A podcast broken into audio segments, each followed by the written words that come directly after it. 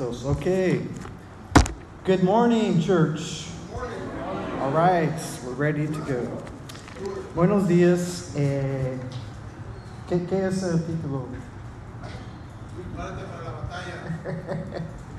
¿Cómo es? Prepárate para la batalla. Prepárate, ok, gracias. Eh, no estaba seguro en que iba a predicar.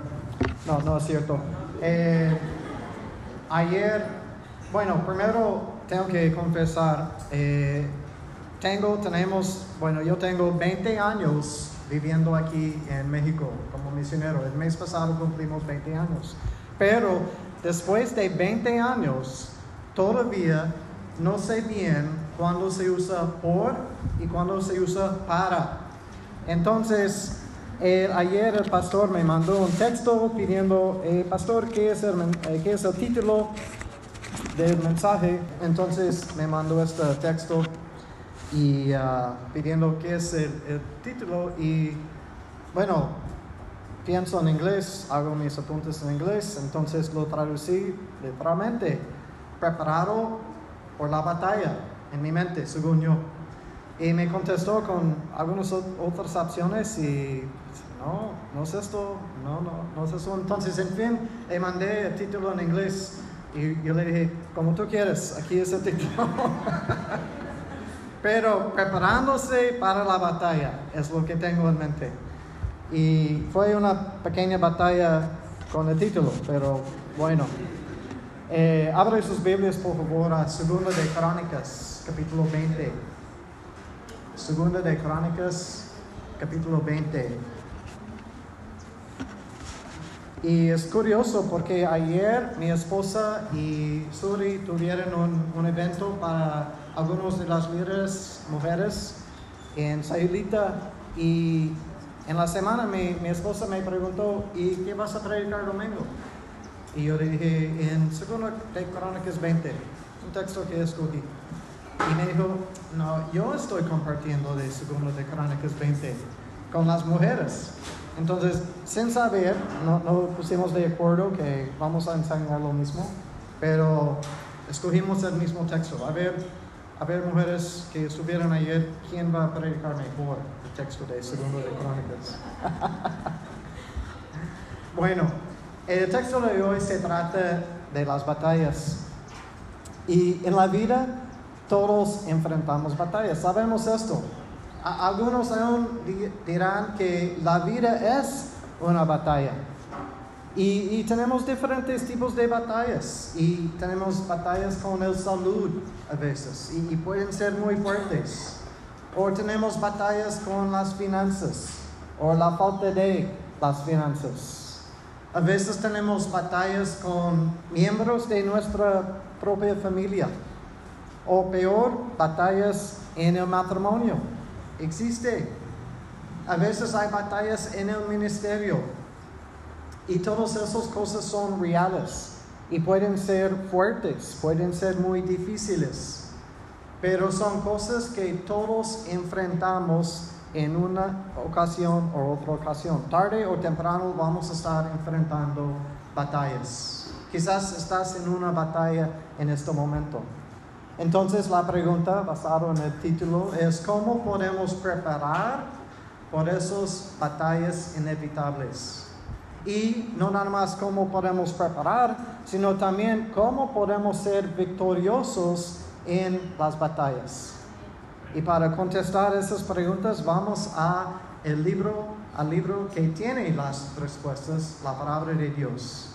Y comenzamos en 2 de Crónicas 20, ah, comenzando en versículo 1. Dice, pasadas esas cosas, aconteció que los hijos de Moab y de Amón, y con ellos otros de los amonitas, vinieron contra Josafat a la guerra. Entonces, en versículo 1 vemos luego, luego, que el enemigo viene para hacer batalla contra, en este caso, Josafat. Y es, no es diferente para nosotros.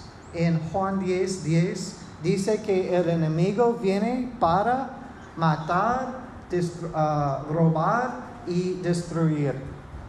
Pero si sigues leyendo este versículo, Juan 10, 10, dice, pero Cristo vino para darnos vida y vida en abundancia. Entonces, eso es un buen versículo, Juan 10, 10, si están tomando apuntes, a memorizar. Porque son dos verdades muy importantes que necesitamos recordar. Necesitamos ser atentos que el enemigo quiere destruirnos. Quiere destruir tu vida, tu familia, tu matrimonio. Todo lo que puede va a intentar a destruirte. Pero Cristo vino para darnos vida y vida en abundancia. Y también podemos añadir vida eterna. Entonces, recordando que el enemigo quiere destruirnos, pero que Cristo vino para darnos vida en abundancia. Y en otro texto sabemos que más grande es Él que está en nosotros que el que está en el mundo. Entonces el enemigo no va a tener la victoria porque tenemos a Cristo. Pero es bueno recordar que eso no es decir que el enemigo ya, ya dejó de molestarnos. El enemigo sigue intentando, pero tenemos a Cristo en nuestro corazón que está cuidándonos y dándonos esta vida en abundancia. Entonces en versículo 1 vemos que aquí viene el enemigo para hacer batalla, para hacer guerra, aquí dice en, el versículo. Y versículo 2 dice, y acudieron algunos y dieron aviso a Josafat, diciendo, contra ti viene una gran multitud del otro lado del mar y de Siria. Y aquí están en Hazazón Tamar que es en Gari. En este caso, Josafat tuvo advertencia. Vienen, les dijeron, mira, aquí viene el enemigo, prepárate. Y a veces podemos ver las batallas llegando. O a veces Dios nos indica, viene una batalla, prepárate. Eh, pero en otras ocasiones nos toma por sorpresa total. Y, y ni, ni pudimos imaginar lo que acaba de suceder y, cómo estoy ahora me encuentro en medio de esta batalla tan grande y yo, yo pensé que todo estaba bien. Entonces a veces tenemos aviso, a veces no. Por eso siempre hay que ser preparado. Y dice en versículo 3, entonces él, Josafat, él tuvo temor y Josafat humilló su rostro para consultar a Jehová e hizo pregonar, uh, pregonar ayuno a todo Judá. Aquí en versículo 3 vemos que tuvo miedo, ok, entendible, pero se humilló delante de Dios para buscar a Dios. Entonces la primera cosa que Josafat hizo en esta batalla o antes de esta batalla era orar. Y, ahora sé honesto con, con ti mismo. ¿Qué es la primera cosa que haces cuando ves una batalla llegando? O cuando te encuentras en medio de una batalla. Bam, aquí es una batalla. ¿Qué, qué haces? Honestamente, a veces hacemos pánico, estresa, o inmediatamente comenzamos a planear nuestra estrategia, como nosotros vamos a defendernos o, o nosotros vamos a pelear en esta batalla. O buscamos a un amigo para pedir consejo. Mire, me encuentro en esto, ¿qué hago?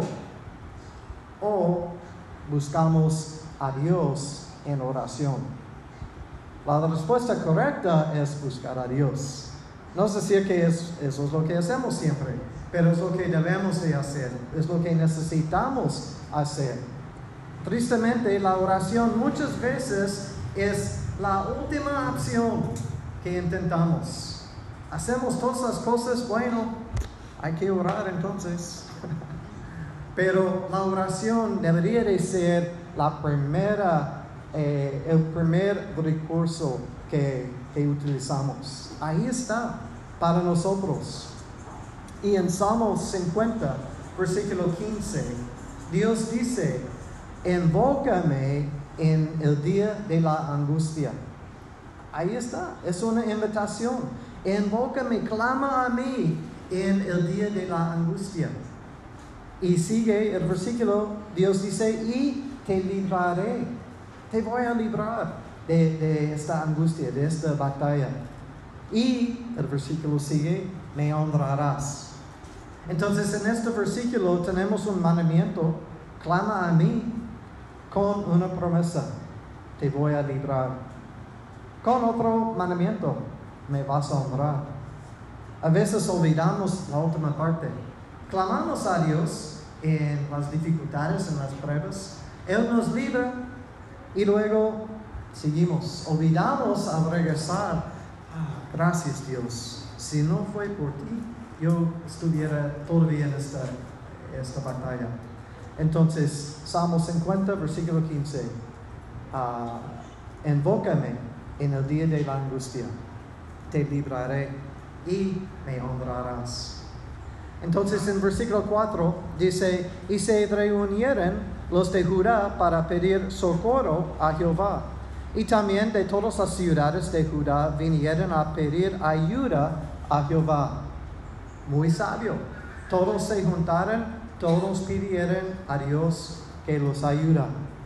Y eso es lo que dice Salmo 46, versículo 1. Que Dios es nuestro pronto auxilio en las tribulaciones. Dios es nuestra ayuda en las batallas. Eh, en, en, inglés dice present help, es nuestra ayuda presente. Así, no está lejos para, bueno, voy llegando, te voy a ayudar, está presente para ayudarnos, nuestro pronto auxilio en las tribulaciones. Entonces en versículo 5, Josafat se puso en pie en la asamblea de Judá y de Jerusalén, en la casa de Jehová, delante del atrio nuevo.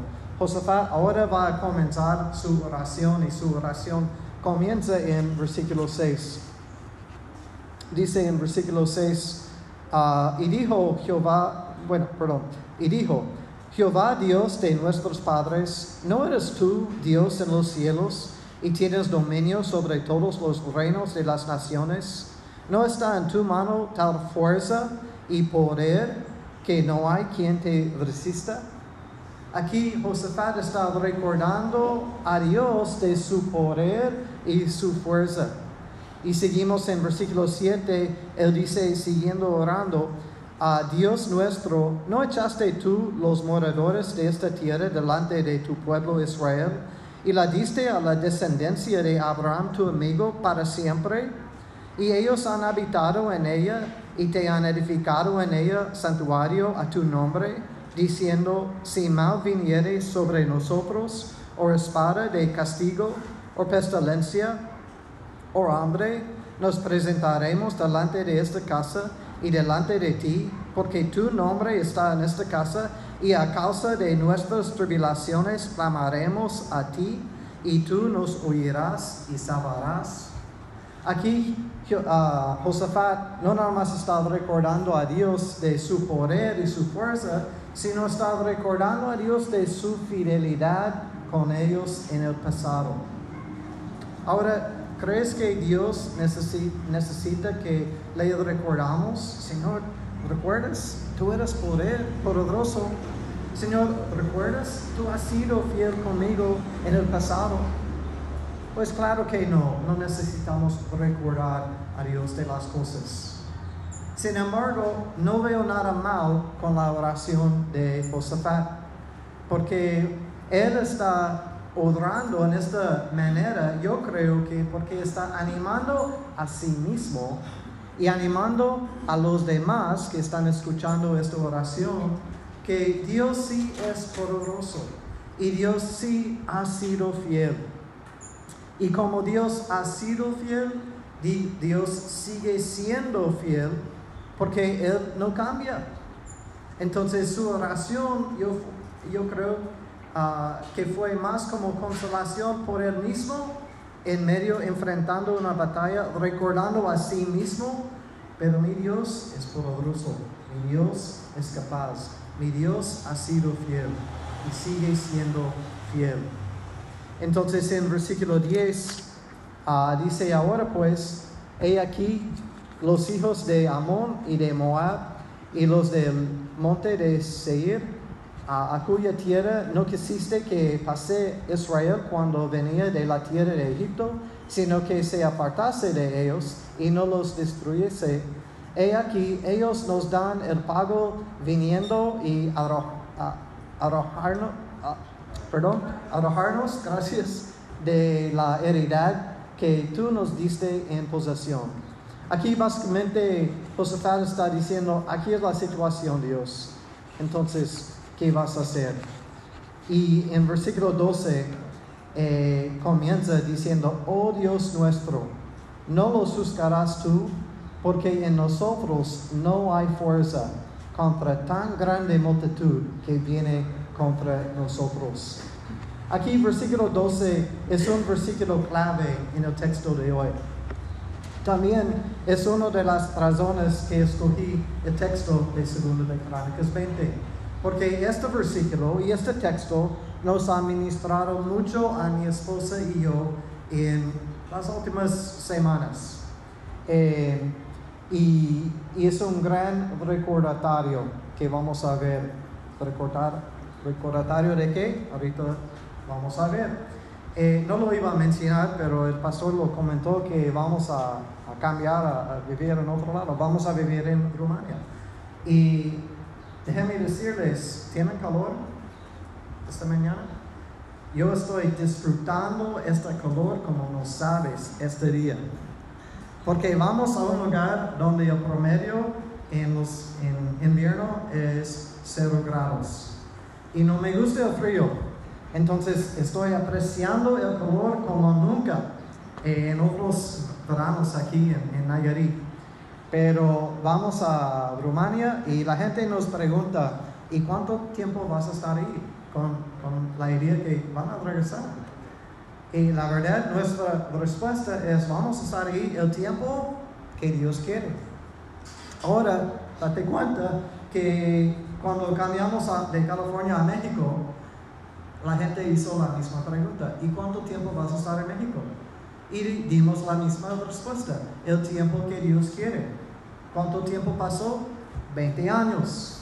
Entonces, quizás 20 años, no sé, solamente Dios sabe el tiempo que nos va a tener ahí. Pero estamos mudando a Rumania, no estamos yendo de viaje y vamos a regresar en unas semanas, unos meses. Vamos a estar viviendo y sirviendo en, en unos ministerios muy, muy bonitos. Es otra historia por otro tiempo. Pero este versículo nos ha ministrado bastante. Y la primera cosa, no hay fuerza, eh, dijo Josafat, porque en nosotros no hay fuerza tan, ah, contra tan grande multitud. Y, y eso es cierto, pero es importante que reconocemos que no tenemos la fuerza. Juan 15, versículo 5, Jesús dijo, separados de mí, nada puedes hacer. ¿Qué puedes hacer? Nada sin Cristo. No dijo, separados de mí, menos vas a poder hacer, pero vas a hacer algo pequeño. No, no puedes hacer. Separados de mí, nada puedes hacer. Y necesitamos recordar y reconocer esto de nosotros mismos. Que nosotros sin Cristo somos débiles. Y por eso necesitamos a Cristo para hacer lo que Él nos está llamando que hacemos.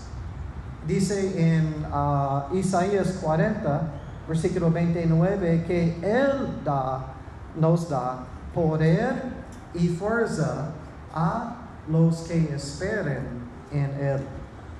Entonces, si necesitas eh, fuerzas y, ah, poder, necesitas a Cristo, claro, y necesitas esperar en Cristo. Él te lo va a dar lo que necesitas cuando lo necesitas. A veces queremos las cosas ya, siempre queremos las cosas rápido, rápido, pero Dios, su tiempo es perfecto. Entonces, Él nos da lo que necesitamos cuando lo necesitamos. En este caso estamos hablando de poder. Y sigue en versículo 12 su oración, no hay fuerza contra tan grande, o nosotros, en nosotros no hay fuerza. Y sigue diciendo, y no sabemos qué hacer. Esos que son cuatro palabras, Hermanos, hermanos, esas cuatro palabras son muy difíciles para nosotros, ¿verdad que sí? O mejor pregunto a sus esposas, ¿es difícil que tu esposa hable esas No sé qué hacer, porque queremos saber qué hacer. Y si no sabemos qué hacer, pues no, no lo voy a admitir, voy a buscar manera para saber qué hacer. Pero no sabemos qué hacer, digo uh, Josafat. El conocimiento y el entendimiento viene de la palabra de Dios. Proverbios 2 habla de esto mucho. Desafortunadamente, muchas veces el creyente, mujer o hombre, piensa que ellos tienen el poder y la respuesta. Y cuando llegamos a la situación con esta mente o esta mentalidad, la oración no es una oración humilde, guíame Señor, te necesito, sino es una oración necio, diciendo, es por aquí Señor, vámonos. Ahora, no, oramos así con esas palabras, pero a veces eso es la actitud de nuestro corazón. Señor, yo tengo el plan, bendígala por favor. Aquí es el plan, Señor. Todo está hecho. Yo lo hice. Es un plan excelente. Nada más necesito tu bendición. Eso está mal. Mi plan no es nada. Mi mejor plan no es nada en comparación a lo que Dios quiere hacer. Entonces, esos dos eh, reconocimientos de parte de Josafat, que en nosotros no hay fuerza ni sabemos qué hacer, eso, son, e, eso nos muestra humildad en la vida de Josafat. Y la humildad es lo que Dios requiere de nosotros.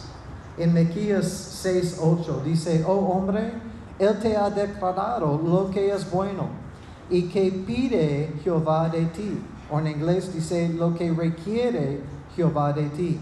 Solamente hacer justicia, amar misericordia y humillarte ante tu Dios.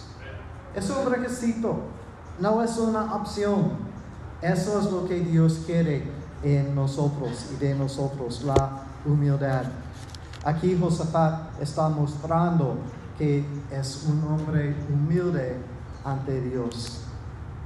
Y uh, siguiendo todavía en versículo 12, terminando el versículo, no sabemos qué hacer y, o en, inglés dice, pero, si las cosas malo, pero a ti volvemos nuestros ojos.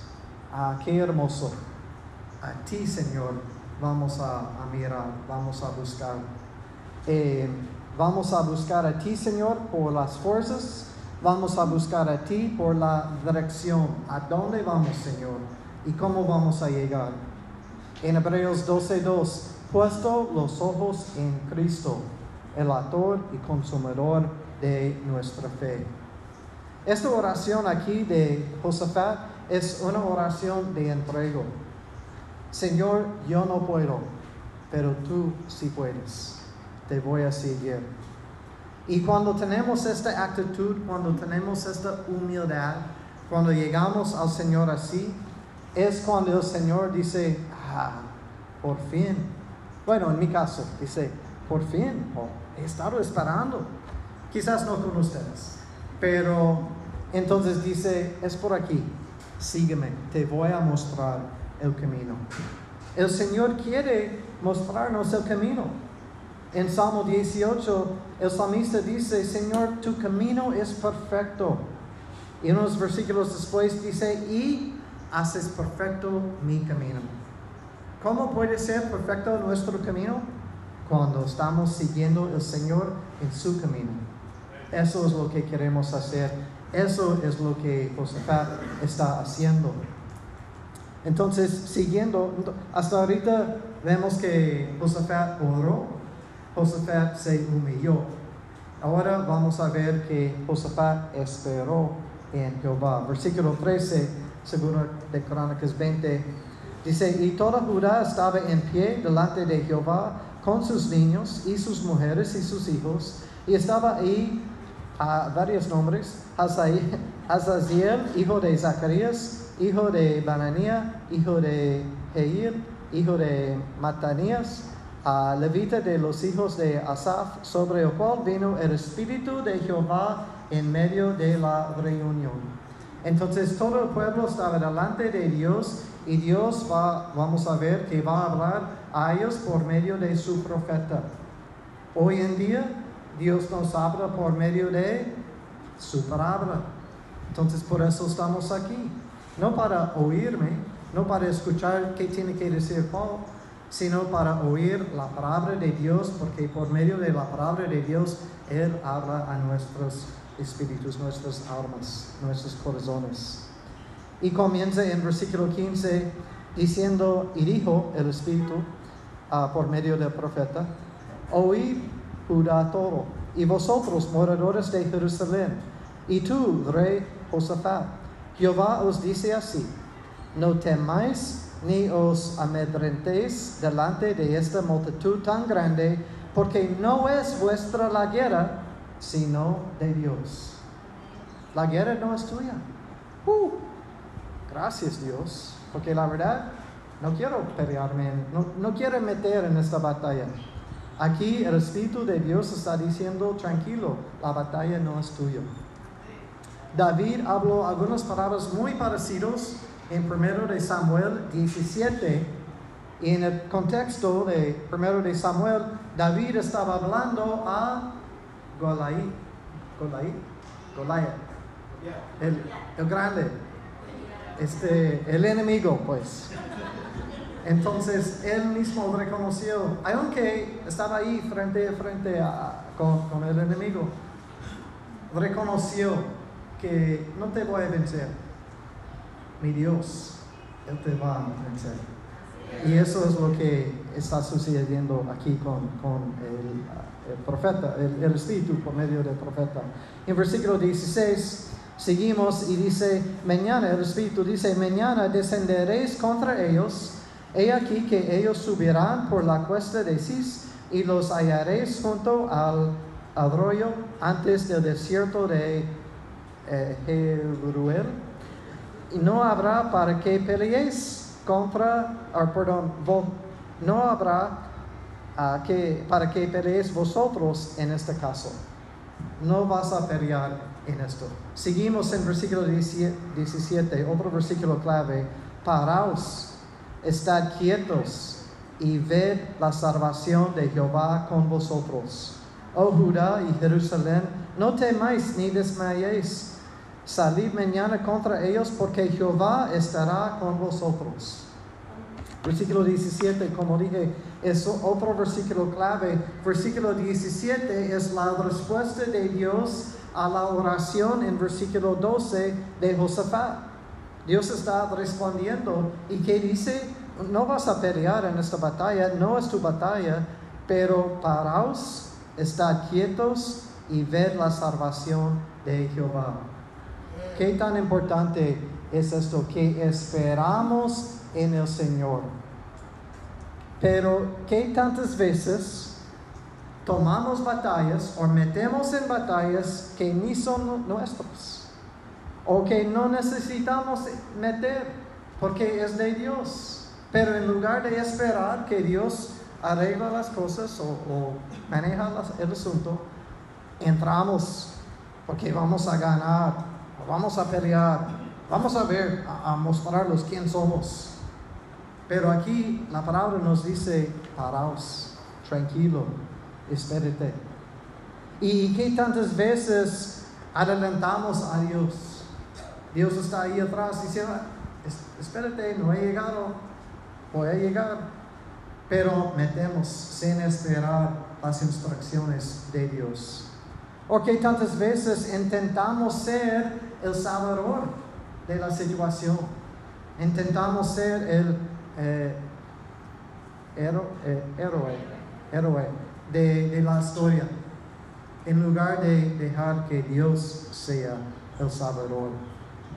En Salmo 46, versículo 10, dice, estad quietos y conoced que yo soy Dios. Seré exaltado entre las naciones enaltecido seré en la tierra. ¿Qué debemos de hacer? Estar quietos. Eso es el mandamiento. Estar quietos. Y conocer que yo soy Dios. Reconozco quién es Dios en la situación. No soy Dios. No somos Dios. Estar quietos y conocer que yo soy Dios. ¿Y qué sucede cuando obedecemos esta parte? Dios está exaltado o sea exaltado. Dios sea enaltecido en las naciones.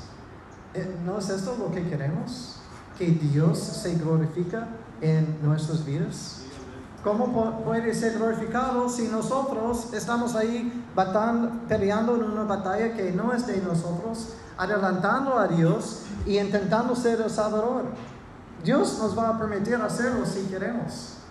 Pero si queremos y lo hacemos, vamos a perder y vamos a meter en más problemas.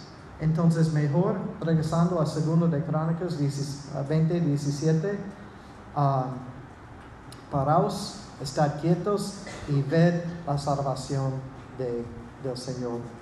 Eso es lo que sucede cuando esperamos en Dios, Dios se glorifica en la situación y en nuestras vidas.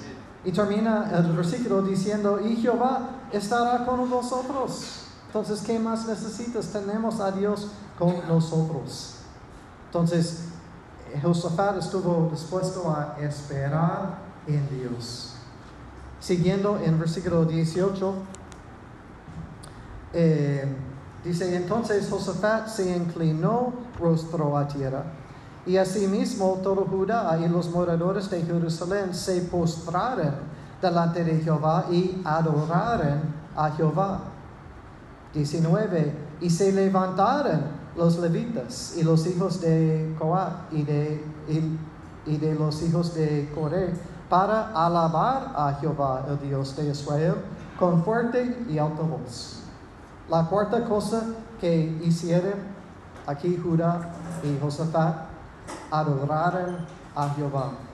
Fíjate que en versículo 18 ah, se postraron y adoraron a Jehová. En versículo 19 se levantaron y alabaron a Jehová. Pero el punto aquí que quiero que vean es que adoraron a Jehová antes de la batalla. Y cuando podemos alabar y adorar a Jehová antes de la batalla que vemos que está por llegar, pero podemos alabar a Dios, uno, esto honra a Dios.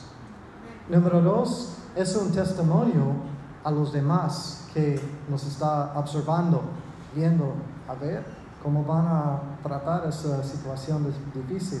Es un testimonio.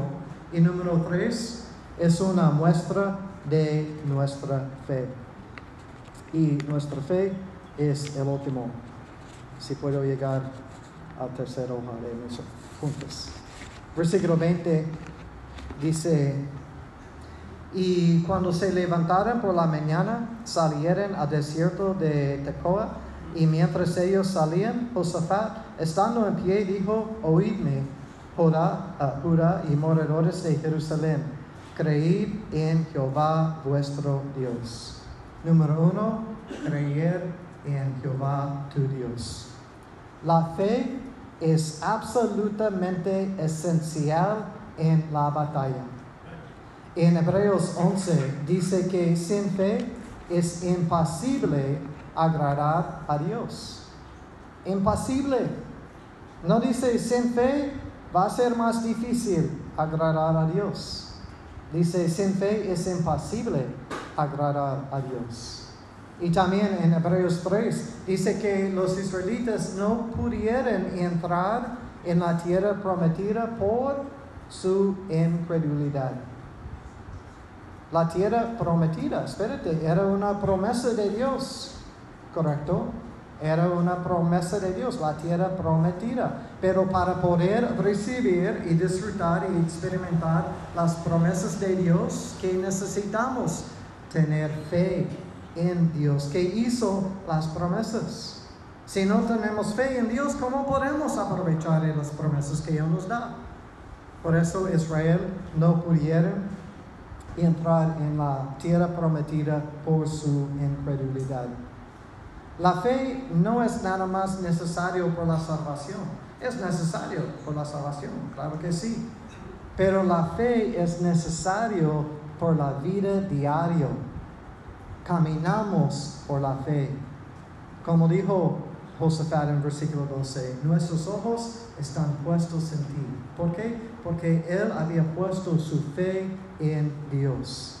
La fe es un requisito, es necesario en las batallas.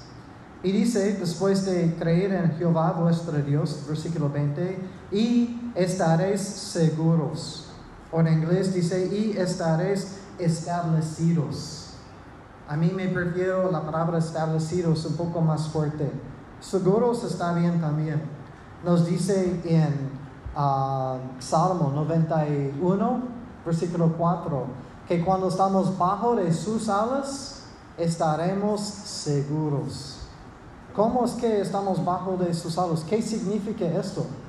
Si estoy bajo de las alas de Dios, significa que estoy confiando en Dios. Estoy ahí para que Él me proteja, para que estoy, puedo estar seguro con Él. No fuera, no lejos, solo, sino pegado con Él, en relación con Él, confiando en Él, voy a estar seguro. Y también en, hablando de la palabra establecido, dice que um, cuando, bueno, dice en Salmo 40 que Él establece nuestros pasos. Otra versión dice, Él hace firme nuestros pasos. ¿Cuándo? Cuando esperamos en Él, cuando confiamos en Él. Entonces, confiamos en el Señor, creer en Jehová, tu Dios, dice Josafat. Él te va a establecer o, vas a hacerte seguros. Y terminando el versículo, uh, creed a sus profetas y seréis prosperados creer en sus profetas. Eh, ¿Qué tenemos hoy? No tenemos profetas, sino tenemos su palabra. Entonces podemos nosotros decir creer en su palabra y es, eh, vas a prosperar. ¿Y sabes qué? Eh, bueno, antes que llego a, sabes qué, creer y vas a prosperar. Y unos versículos que, que nos hablan de eso. Y hablando de la palabra de Dios, Salmo 1. Bienaventurado el varón, bendecido el varón que, ¿dónde estoy? Que en la ley de Jehová, en la palabra de Dios, está su delicia. En, la, en su ley medita de día y de noche. Será como árbol plantado junto a corrientes de aguas que da su fruto en su tiempo y su hoja no cae y Fíjate, todo lo que hace prosperará. Es la misma palabra. ¿Cómo, cuándo vamos a prosperar? Cuando la ley de Dios, cuando la palabra de Dios es nuestra delicia, cuando cantamos la palabra de Dios, cuando juntamos para estudiar la palabra de Dios, pero no nada más los domingos, sino diario. Y otro versículo que ustedes conocen, Josué 1.8. Dice, nunca se apartará de tu boca este libro de la ley, sino que de día y de noche meditarás en él, para que guardes y hagas, recuerdas esta palabra, conforme a todo lo que en él está escrito, porque entonces harás prosperar tu camino y todo te saldrá bien. Eso es condicional también. ¿Quieres tener prosperidad? Y no estoy hablando de riquezas materiales. ¿Quieres prosperar espiritualmente? Necesitamos estar en la palabra, conociendo la palabra, ah, guardando la palabra en nuestro corazón y haciendo, poniendo en práctica la palabra de Dios. En un momento vamos a hablar más de esto. Pero lo que vemos aquí de la oración de Josafat y la respuesta del Espíritu de Dios es que confía en Dios y, demás de lo que hemos visto esta mañana. Ah, ahorita doy un repaso, pero confía y vas a estar establecido y vas a prosperar. ¿Qué quiere decir esto? Establecido, prosperando, quiere decir victorioso en la batalla. Alguien victorioso en la batalla es alguien que, está, que Dios estableció y ah, que Dios está permitiendo que prospere. Ser establecido y prosperando no habla de, de la persona que pierde en la batalla, habla de la persona victorioso en la batalla. Entonces, ¿cómo podemos estar preparados para la batalla? Uno, necesitamos orar. Primeramente, antes de cualquier cosa, necesitamos orar. Dos, necesitamos ser humildes, reconociendo nuestra debilidad y reconociendo nuestra necesidad por Dios. Número tres, esperar o espera en Dios. No te adelantes a Dios. Él nos va a guiar. Él nos va a mostrar el camino. Número cuatro, adora y alaba a Dios. Antes de la batalla, durante de la batalla, después de la batalla. En otras palabras, siempre alabamos a Dios. Ahora, quizás esta mañana aprendiste algo nuevo de las escrituras. Si eso es el caso, gloria a Dios. Pero quizás esta mañana esas cosas son buenos recordatorios de cosas que ya sabes. Eso también está bien. Es bueno tener recordatorios de lo que necesitamos hacer. Pero cualquier de los dos casos, solamente sabiendo esas cosas no es suficiente. El conocimiento es importante. El conocimiento es necesario y el conocimiento es el punto de inicio, pero hay mucho más. Entonces llegamos con el conocimiento y ahora qué? Jesús en Juan 13, versículo 17, estaba hablando con sus discípulos y dijo después de una enseñanza a sus discípulos, si sabes esas cosas, y yo, que, yo sé que ustedes saben muchas cosas, en en la iglesia el Divino Salvador no se hace falta de conocimiento bíblico. Ustedes conocen sus Biblias. Doy gracias a Dios. Es un privilegio para mí venir aquí porque yo sé que aprecian la palabra de Dios. Tienen el conocimiento y los felicito. Feliz- Felicidades por eso. Pero Jesús siguió hablando. Si sabes esas cosas, y como diciendo, yo sé que sabes, bienaventurados seréis si las hicieres. Fíjate, bienaventurados, bendecidos seréis si las hicieres. Algunas cosas. Primero, ¿cuándo viene la bendición? Cuando hacemos lo que sabemos. La bendición no viene con el conocimiento. No dijo, bienaventurados que sabes esas cosas. Dijo, si sabes esas cosas, bienaventurados son cuando los haces. La bendición viene cuando ponemos en práctica. Por eso en Josué 1.8 dijo, y hagas esas cosas. Cuando hacemos lo que sabemos. También hablando a sus discípulos, Jesús aquí en Juan 13, y dice, dijo, ah, si las hicieres. No dijo cuándo las hicieron. Es como Jesús sabía, algunos de ustedes no lo van a hacer, pero si las hacen, vas a ser bendecido. Entonces, si queremos la bendición, hay que hacer las cosas que sabemos.